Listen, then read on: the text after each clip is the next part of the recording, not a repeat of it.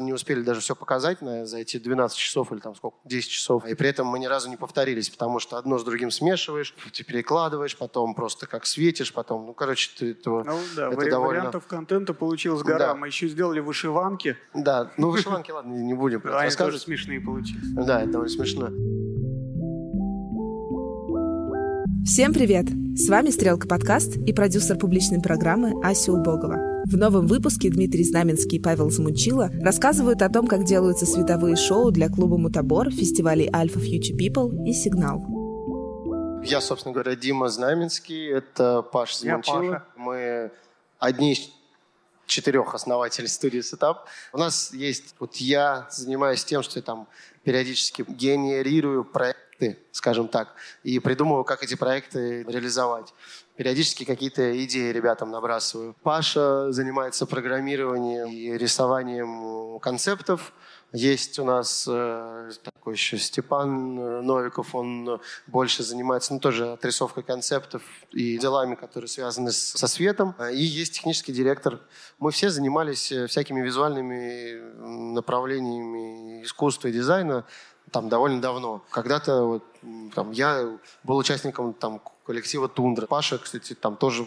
Я со светом колупался, что-то делал, делал. я думаю, что мы много из такого питерского вайба переносим в наши там сцены. Степа, например, он э, работал в прокате оборудования с позиции так называемый бобер, это который ящики толкает э, на мероприятиях. В какой-то момент дорос до художника по свету. И там работал много в клубе, ну, с армой и с этой всей движухой. Ну, а мы как-то просто соединились Никола Ленивец. По сути, мы вот такой командой можем сделать, э, наверное, любого размера проект, какую-нибудь э, гигантскую сцену на Alpha Future People, ну там самую большую в Восточной Европе, мы, в общем-то, как бы вчетвером и сделали. Ну, понятно, что мы как бы управляли как бы разными другими подрядчиками, организаторами, менеджерами, еще кем-то. И это к тому, что для того, чтобы делать, создавать какие-то даже очень масштабные проекты, тебе не нужна какая-то гигантская команда, какой-то невероятный там штат людей. Просто нужно правильно пользоваться э, там, теми ресурсами, которые есть. Мы вообще давно работаем в э,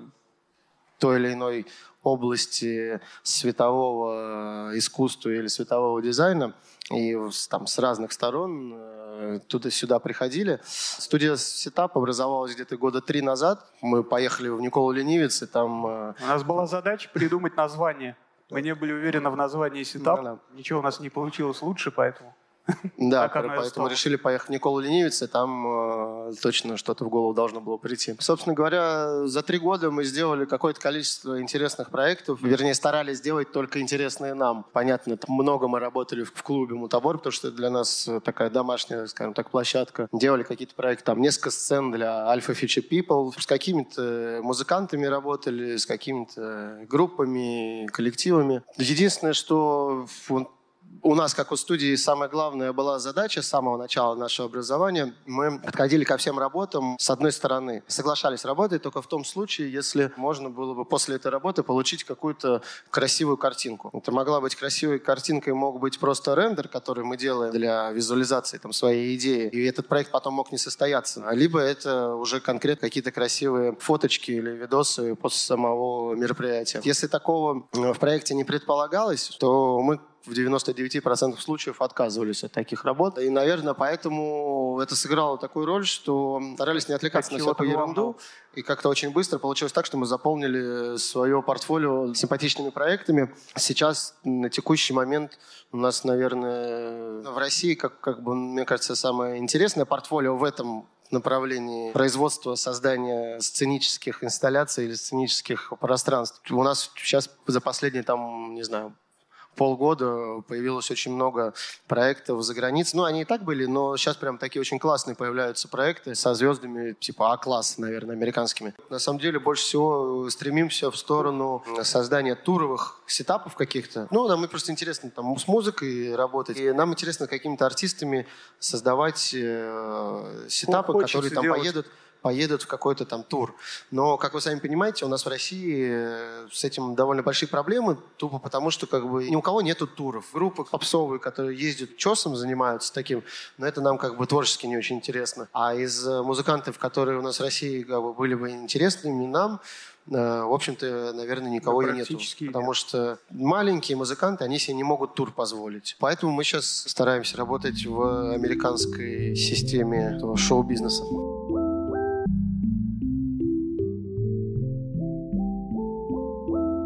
Сегодня лекция будет более технологической, и мы покажем на примере одного проекта, как э, этот проект создавался. Но у нас, в принципе, все проекты создаются одинаково и проходят одинаковые стадии. Чуть-чуть расскажу про сам проект, как он получился в итоге, а потом э, мы с Пашей покажем, расскажем, объясним. Это проект э, мероприятия в Киеве. Это была, кстати, первая живая работа в этом году, в 2021.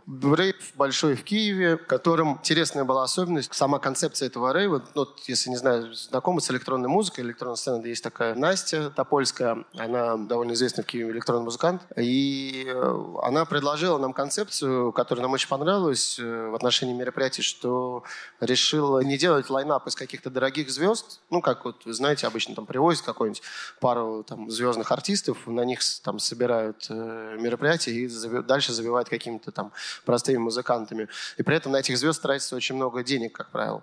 А она предложила сделать мероприятие на своих локальных локальных артистах, но, тем не менее, довольно интересных, и при этом больше вложиться в визуальное оформление этого мероприятия, чтобы как бы была какая-то цель, какой-то смысл, не просто там музыку прийти послушать, а еще получить какие-то да, визуальные чтобы оно эмоции. было красивое, такое самодостаточное по-своему, наверное. Да, один из особенностей этого сетапа в том, что когда мы его изначально проектировали, мы понимали, что его нужно будет собирать э, в разных городах, на разных площадках, и, соответственно, нужно было что-то думать, делать такое, что ну, есть от, практически везде. Несложно реализуемый.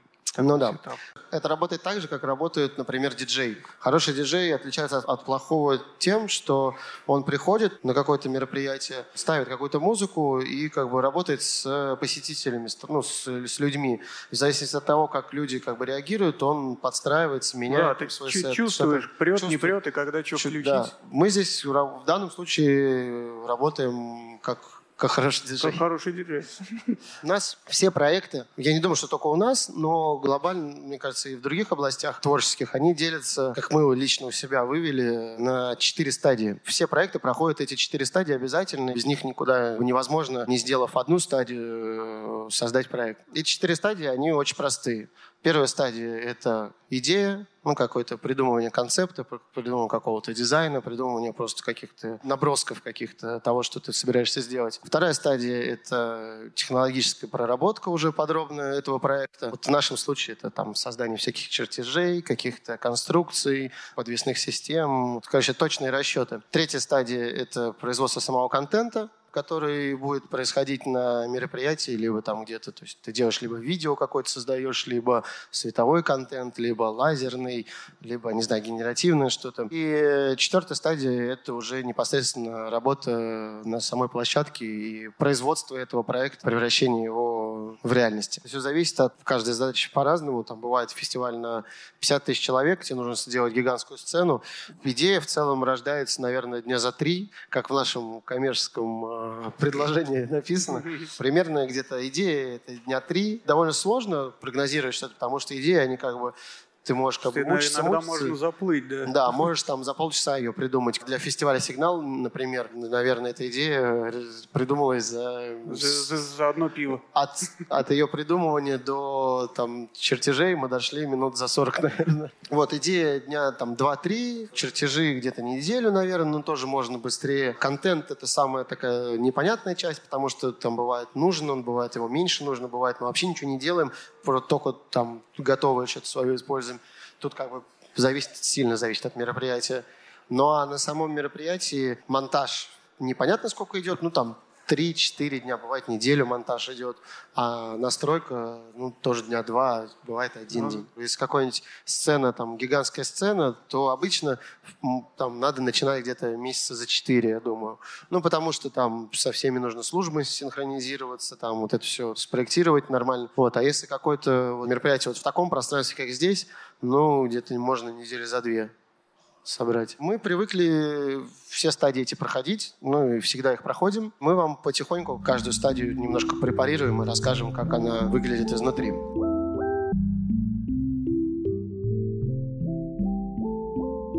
Сам сетап состоит из загнутого диодного экрана и э, из расположенных по бокам узких диодных палок. Нужны они для того, чтобы синхриться с видеоконтентом, который работает на экране, чтобы контент при помощи вот этих как бы более интенсивных волюметрических лучей по бокам экрана, когда он вылетает за предел и падал вниз в танцпол. Все Но... начинается вот с этого человека. Любой проект, не знаю, там книгу пишешь, что у тебя в самом начале? У тебя просто белый чистый лист. Логично, там картину пишешь, тоже чистый холст. Музыку пишешь, чистый какой-то э, в, в Абleton чистый файл.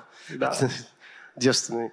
А, собственно говоря, у нас таким э, чистым белым листом является пространство. Мы всегда делаем 3D-модель э, пространства, в котором будем работать. Ну, Она да, будет, либо, может либо быть... мы ее заказываем сами, либо нам ее ну, делают. Она может быть более подробной, может быть менее подробной, но она в любом случае должна быть, как минимум, опять же, для нескольких причин. Первая причина – это чтобы можно было нормально спроектировать что-то и не ошибиться. Вторая причина – для того, чтобы можно было уже сейчас сделать какие-то красивые картинки, которые там, впоследствии мы у себя сможем использовать, ну, просто для себя для того, чтобы себя там пиарить, если вдруг проект, например, не случится. Поэтому мы всегда получаем, либо делаем да, какую-то чистую 3D-модель. Все начинается с модели. Ну да. Короче, в Киеве рейв этот был на территории завода, который занимается металлообработкой или занимался раньше. Сейчас этот завод занимается хранением металлической пыли, мне кажется. Нет, там на самом деле очень крутой, крутой этот experience был с этим заводом. А, это да, отдельно забавный случай. То есть нас в Киев, естественно, очень сложно пускали. То есть мы когда туда прилетели, там четыре, четыре мужчины прилетели из России в Киев. Это для них, э, ну, так немножко сейчас э, С тревожно. целью. Немного, да, немного тревожный. Там мы часа два, что ли, на границе там стояли, объясняли, кто мы такие. Вот. Но, в общем, когда пустили, мы в первый же день, когда поехали на этот завод, оказалось, что вот эта часть завода неиспользуемая, а вот рядом прямо есть другая часть завода, на которой они собирают секретные военные корабли. Там, там два катера варили, мужики стояли. И мы, собственно говоря, сразу же, э, как настоящие русские шпионы, пошли смотреть эти секретные их разработки. Не, ну, первое, что ты делаешь, когда попадаешь на площадку, ты достаешь телефон, чтобы ее сфоткать. Прибегают мужики, говорят, все удаляйте, заворачивайте. Ну да. Но это забавно, что первым делом ты после того, как тебя долго не пускали через границу, тебе сразу же ты идешь на секретный завод. Поехал катер да. фотографировать. Собственно говоря, вот завод. Он ужасного размера, он просто огромный был. Да, он довольно большой. Значит, э, вот у вас есть этот завод, и вам нужно что-то на этом заводе сделать, какое-то мероприятие. Соответственно, мы начали думать, ну, понятно, что мы, как всегда, работаем с каким-то музыкальными мероприятиями, поэтому всегда у нас где-то присутствует какой-то звук. Ну, ты всегда да. должен понимать, как этот звук будет расположен, прежде чем ты начнешь что-то там проектировать. Собственно говоря, вставили туда звук, дальше начинаешь думать, э, что должно быть еще. Что может в пространстве такого размера нормально работать, ну, то есть чтобы ты мог получать максимум визуальных впечатлений, потому что пространство само по себе очень супер самодостаточное. То есть когда туда попадаешь, ничего не хочется делать вообще потому что там уже все сделано. Следующий этап – это придумывание какой-то идеи, которая будет иметь максимальное воздействие на человека, который там окажется на танцполе. У нас, на самом деле, еще важная особенность, что мы ленивые довольно ребята, и мы постоянно эксплуатируем так или иначе какие-то свои собственные идеи, которые мы с разных углов как-то по-другому якобы преподносим. И у нас давным-давно была довольно классный сетап с таким большим наклоненным экраном. Мы это сделали в каком 2018, по-моему, году. Это довольно классно работало. И еще при этом мы там применили простую технологию, довольно очевидную, как бы, но при этом почему-то никогда никто ей не пользовался. Мы засинхронизировали видеоконтент с обрамлением этого экрана, состоящим из света. Соответственно, когда где-то контент доходил до края экрана, там зажигался фонарик. В принципе, нам это понравилось, это работало, это было классно, все были в восторге, ну и мы сами были довольны. В этом э, случае решили, почему бы не пойти с этим чуть подальше, и сделали тоже какой-то экран. Кстати, важная особенность всех э, сценических вот конструкций, вот нам лично кажется, и мы так считаем, наверное, в большинстве случаев всегда нужно стараться работать если у тебя есть какая-то цветовая инсталляция, то она должна выходить за пределы сцены, она должна выходить... Самого пространства сцены. Да, да она должна выходить в людей, как бы в зал, для того, чтобы было наибольшее давление и какая-то работа с э, гостями. Потому что если у тебя просто вот как бы здесь какой-то экранчик, здесь стоит диджей, это не так хорошо работает и как-то оно не вовлекает человека в пространство. Поэтому мы решили там повесить такой большой изогнутый экран, который был сделан из диодной сетки. Причем забавно, что этот экран, ну, он довольно большой, и это как бы обычно это довольно дорого стоит. Но мы пошли довольно утилитарным путем и взяли там, у ребят нашли диодную сетку, и эту сетку вообще никто не использовал никогда в, там, в стейдж-дизайне. Это... Ее как бы используют для, как уличные... Ну, эти... как уличные экраны, да. Да, уличные экраны. Там ничего не понятно, только там можно какие-то пару общем, пикселей там показать. Мы при придумали вот этот загнутый экран. Ну, потом мы начали общаться уже более предметно с э, техническим продакшеном местным.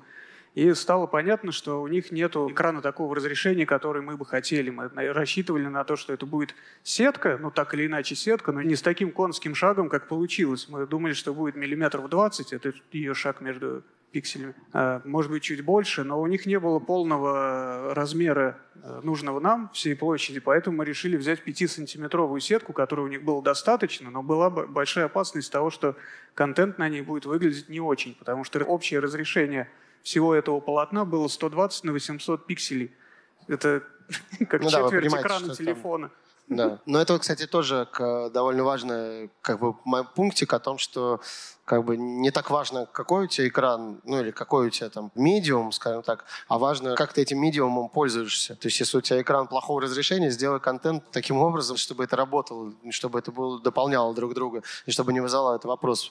То есть, условно, мы там на этом экране не показывали какие-то детализированные видосы, в которых важны были бы мелкие детали, а мы показывали большие крупные объекты, которые там довольно хорошо читались, но это, до этого мы дойдем. Возвращаясь к нашей логике повествования, вот есть какая-то идея, есть какой-то сетап первый, который, ну, вернее, это уже не первый. Естественно, каждый раз есть какое-то количество технических итераций этого этапа, потому что сначала мы нарисовали этот экран чуть ли не 100 метров в длину вообще. Ну, понятно, что его не было такого. Нам вот организаторы мероприятия как бы нам доверяли полностью и сказали, что, ребята, тут, сделайте что классно. Тут, наверное, надо сказать, что есть корректировки технические. Сначала ты придумываешь что-то, и потом ты подгоняешь это под э, возможности к реализации. Есть корректировки творческие, которые иногда бывают, иногда нет. Иногда мы просто их как бы отвергаем.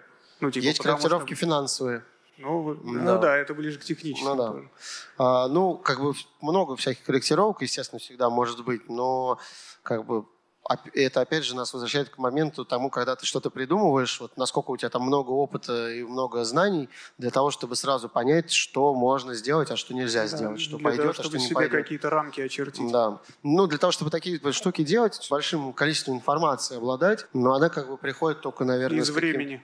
Да, она приходит, эта информация скорее с опытом, наверное, ну и с количеством проектов, которые ты делаешь. Идея с контентом. У нас, в принципе, достаточно утилитарный подход был. Мы начали с того, что мы э, думали, что все будет, э, как всегда, на халяву, и мы просто сделаем какой-нибудь контент, он как-нибудь там будет работать сам по себе, и все будет классно и так. И уже потом, э, во время подготовки, когда мы дальше углублялись в этот этап, все больше впирали какие-то идеи, мы понаделали там всякого разного. Что в этом экране самое интересное, что он сам по себе он может работать как световой прибор. Это просто большая плоскость, которая ее включил, и уже весело и классно. Стробоскоп. Прибор, который может очень быстро и ярко мигать э, светом ярким в такт музыки. Мы можем как бы из этого экрана предположить, что этот экран самый большой стробоскоп, и работать им как стробоскопом. Ну и на самом деле миллион э, есть возможностей у этого всего. Мы прикрутили туда вот эти линзованные диодные приборы, которые находились слева-право по сторонам этого экрана. Свет от контента падает вертикально вниз в линзы этих приборов. Обычно мы используем GLP X4, это немецкие приборы хорошие, но там у нас не было такой возможности. Были китайские приборы, думали, что будет плохо, оказалось ничего. Это, кстати, к разговору о том, что надо стараться всегда быть в, в меру ленивым и стараться себе э, всегда облегчать э, какие-то задачи. В данном случае, если бы пытались световой художник повторить, они бы нажимали там на кнопки. Тут, по сути, даже не нужен никакой художник по свету на самом мероприятии, потому что, по сути, ты всем управляешь с помощью контента. То есть ты меняешь контент, и у тебя меняется свет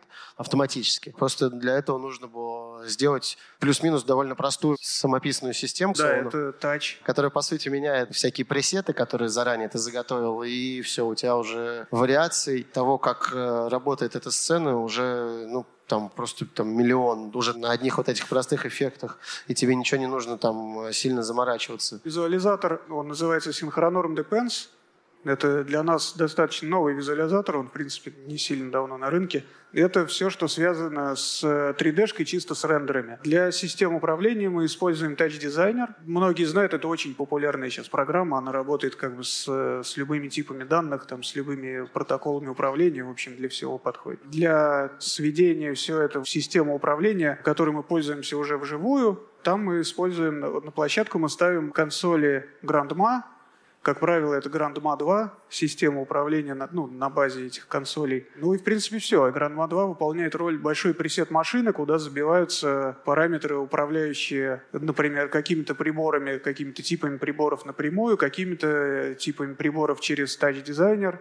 Ну и, в общем, такой блендинг управляющих сигналов – который тоже происходит внутри МА и потом уже транслируется на всю систему. Как правило, модели, которые используем для визуализации в Dependency, это форматы FBX, OBJ, ну то есть, можно сказать, игровые форматы. Другие визуализаторы используют DVG, там, ну и такие более узкоспециализированные вещи. В принципе, все легко одно конвертится в другое, это по большому счету не имеет большого значения. Логика системы управления такая, что у нас э, есть один, ну иногда два основные бэкапные пульты, и мы как бы не делим э, логически там видеоконтент, лазеры или э, свет на какие-то отдельные блоки, которыми занимаются, как правило, разные люди. У нас все летит с одного пульта. В одном пульте собрано управление всеми системами. Ты как бы, можешь в любой момент времени выбирать, э, что ты делаешь, с чем именно, с экраном или со светом, или с лазерами, если они есть. Ну, в общем, максимальная гибкость у тебя под рукой просто на лету. Для того, чтобы как бы вот такое мероприятие состоялось,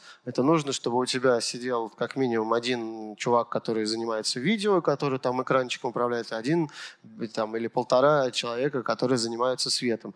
Ну, еще плюс один какой-нибудь там на спецэффектах, например. Есть еще третий, четвертый, который лазерами управляет. По сути, у нас на каждом мероприятии управляет один человек. Просто как бы несколько человек сначала все подготавливают, а уже управлением занимаются занимается конкретный один специалист. Ты когда один всем управляешь, это намного более там, живо получается, чем когда у тебя нужно синхронизировать там, четырех разных людей. Ну, это, в принципе, невозможно. И поэтому у нас получается так, что синергия между музыкантом, который играет, здесь же ничего заготовленного нет, никакого там тайм-кода или какого-то там расписания, мы только должны ориентироваться на то, что играет э, конкретный музыкант. Да, ты работаешь live ом да. руками. Да, ты, работ, ты работаешь live ом. И когда это делает один человек, вот он только конкретно с этим музыкантом и работает. А когда это делает там два-три, уже у тебя как бы не будет такой ну, такой, начинается перекос уровня синхронизации. Синхронизация, да. Ну, да. Не, не так это весело все. Когда мы работаем с музыкантами, иногда бывают какие-то вводные, но чаще мы э, как бы просто сами предлагаем какие-то идеи, зная, какую музыку человек играет. Глядя на это, зная музыку, можем предложить какой-то setup, а вот как именно он формируется, это как, как формирование мысли. Это как бы вещь, которую невозможно уловить, мне кажется. Просто как-то раз и вот а, давай вот так попробуем.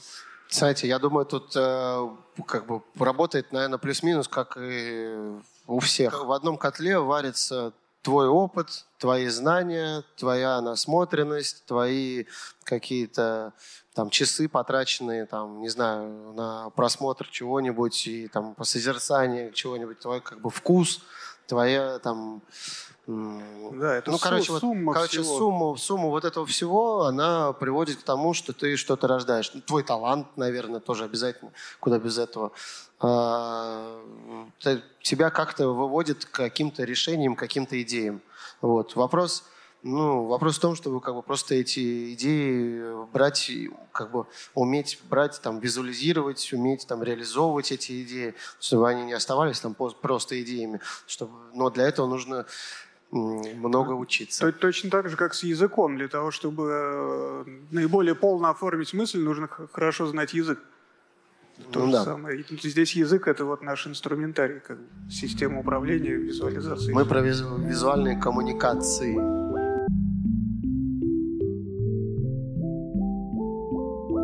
Собственно говоря, после этого идет стадия каких-то рабочих чертежей про то, как что монтировать, как что висит, ничего, ничего ли нигде не загораживает, не задевает, не упадет ли этот экран э, кому-нибудь на голову, там расчет всяких нагрузок э, на точку. Мы полностью все проекты пересоздаем в виде схем. Есть специальные проги, в которых все-все-все описывается в виде чертежей по слоям, где какой прибор, где как, какая железка висит, как она висит, какие адреса и вот это все. То есть это, в общем, достаточно похожий на, ну, как бы на строительный, на проектировочный процесс э, передачи данных для технических подрядчиков. Вот, это, в принципе, это достаточно накатанная технология. У нас много кастомных э, штук, которые мы делаем. Там часто нужны кастомные конструктивы под экран или еще что-то. Это уже вопрос э, к техническому директору, ну, то есть наш технический директор занимается разработкой всяких разных кастомных штук. Плюс-минус любое сценическое э, решение, оно подразумевает работу следующих служб. Это работу светового отдела, работу звукового отдела, работу отдела, который занимается конструкциями железом, да, и работу какого-нибудь отдела по там, спецэффектам. Это как бы, как правило, бывает один и тот же подрядчик, да, у него все эти есть э, службы внутри себя, может быть, разные там. Э, и мы для каждого из них делаем э, понятную ему на его языке выдаем информацию. То есть вот как бы и для них ничего такого удивительного в том, что мы делаем, вообще нету. То есть мы им говорим, ребята, ну там световикам, например, да, кто арендой света занимается, мы им говорим, ребята, вот нужно в этих, в этих, в этих местах повесить вот такие, такие, такие приборы ну, как бы, тут сложно, вроде не сложно. Это как бы они этим занимаются все постоянно. То же самое с э, там, видео отделом. Мы им говорим, ребята, вот должен быть вот такой вот экран, вы нам должны отдать от него такой-то сигнал вот туда-то, и, а дальше мы как бы, а они нам все это отдают, все это как бы комментируют, все делают, и как бы выводят нам это все в пульт, и там в компьютеры в наши. Дальше уже то, все только мы делаем. Все, да. Ну что, про эту систему рассказали, про создание контента такого, генеративного. Теперь что, можно рассказать про самую там, главную фишечку. Мероприятие для нас было довольно важным, ну, с творческой точки зрения интересным, поэтому мы хотели там сделать что-то еще, ну и как-то проапдейтить это все, потому что 10 часов э, нужно было, или там 12 часов нужно было как-то занимать это время чем-то.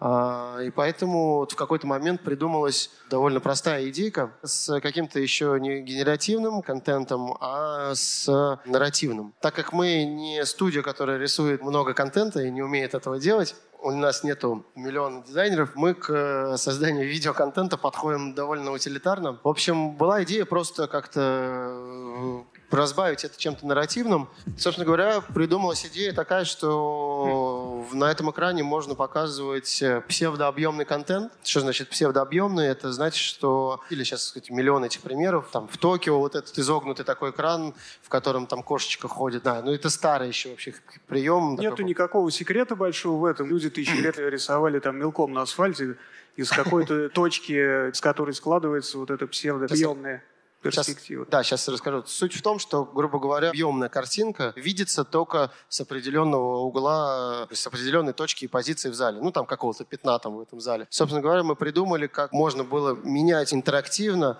менять вот эту вот точку, область, куда это работает в данный момент. И она, в принципе, работала в разные моменты времени, там, плюс-минус по всему этому залу. Да.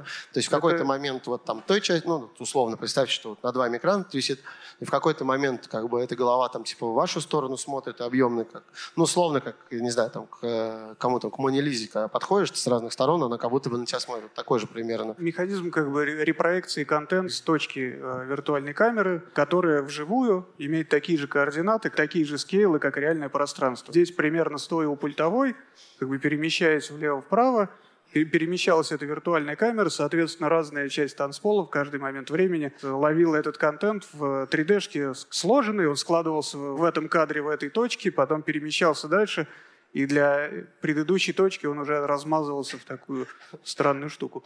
Спасибо, Павел. Все, я уверен, что все поняли. Все было доходчиво. Но, короче, с простым языком, то вот эта, грубо говоря, 3D-шность, она перемещалась по этому залу. Вот для, например, если она смотрела в этот момент вот туда, для тех людей она была немножко как бы искаженной. Ну, не немножко, сильно, наверное, искаженной.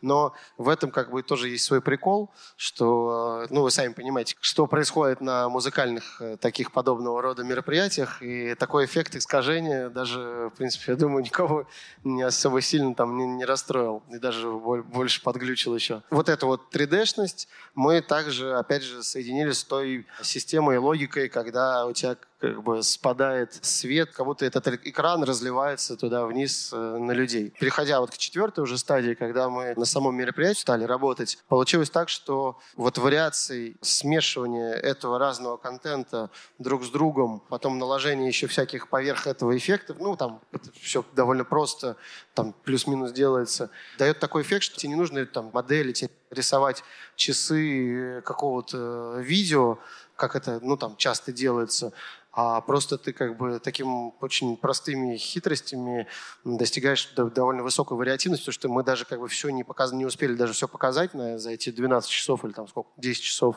а, и при этом мы ни разу не повторились, потому что одно с другим смешиваешь, там это ты перекладываешь, потом просто как светишь, потом, ну, короче, ты этого... Ну да, это вари- довольно... вариантов контента получилось гора. Да. Мы еще сделали вышиванки, да, ну вышиванки, ладно, не будем это Они тоже смешные получились. Да, это довольно смешно. Короче, история вот здесь в том, что вот вот эта голова, например, ну или там другие там головы, это даже как бы не видео-контент, э, это просто 3D-модели каких-то голов, которые просто как бы крутятся. У нас причем они крутятся там на... Ну, это модели, они, да. ну, они рендерятся реал-таймом в таче, да. то есть там эти сценки собраны в таче, они да. светятся реал-таймом в таче, там можно как бы изменять параметры освещения этих объектов. Да. То есть, по сути, мы не рисовали никакого контента, мы просто взяли модели, взяли какие-то там генеративные штуки, которые у нас были, и как бы это все в реальном времени э, превратили в как бы видео. Почему на этом остановился? Потому что меня после этого мероприятия там миллион людей к нам там в этом Инстаграме или еще где-то спрашивали, ой, а сделайте нам там такое же видео, а сделайте нам такой же как бы контент. Я говорю, да мы не делали никакого видео, там, мне вообще не рисовали ничего. Ну что, бессмысленно там рассказывать про эту четвертую стадию, когда ты реализуешь все на площадке. В Фейсбуке классные фотки есть с этой стадии нас. Да, зайдите на Фейсбучик, посмотрите классные фотки. В общем-то, мы на, этом, на примере этого проекта, наверное, рассказали как бы плюс-минус все, через что мы проходили. Я имею в виду с точки зрения создания какого-то проекта. Вот и все на сегодня. Не забывайте подписаться на Стрелка подкаст, чтобы не пропустить новые выпуски, а также напишите нам отзыв на Apple Podcasts. Обратная связь очень важна для нас. Пока-пока.